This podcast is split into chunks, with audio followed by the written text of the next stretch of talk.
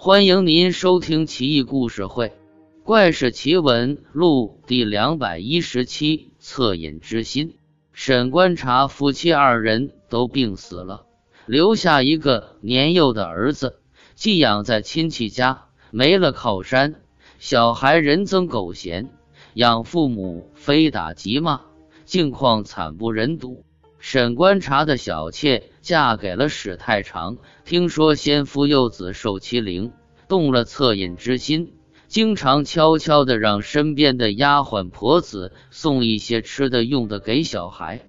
后来史太长知道了，也没在意，感慨的说：“这也是人之常情啊。”钱塘纪沧州曾经说过一则奇闻：有一个寡妇孤苦无依。病卧家中无人照料，就喊邻居老太太帮忙做点饭充饥，但叫了半天也没回音。忽然，一个靓丽少女进来，微笑着说道：“我是新搬来的邻家女，听见姐姐喊叫，知道你病卧在床，生活不能自理，就告诉我爹娘来你这儿帮忙做饭，伺候你。”寡妇感激不已。少女留下来细心照料他，衣食汤水兼要打扫，无不精心，一直伺候寡妇三四个月，毫无怨言。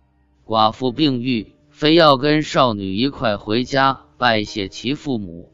少女再三推辞，寡妇执意要去。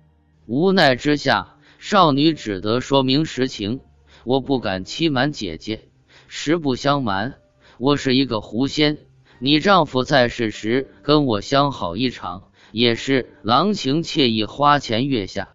现在他去世了，你孤身一人病卧在床，我感念旧情，又怜惜姐姐，这才假冒邻家女来伺候你。你可千万别生气啊！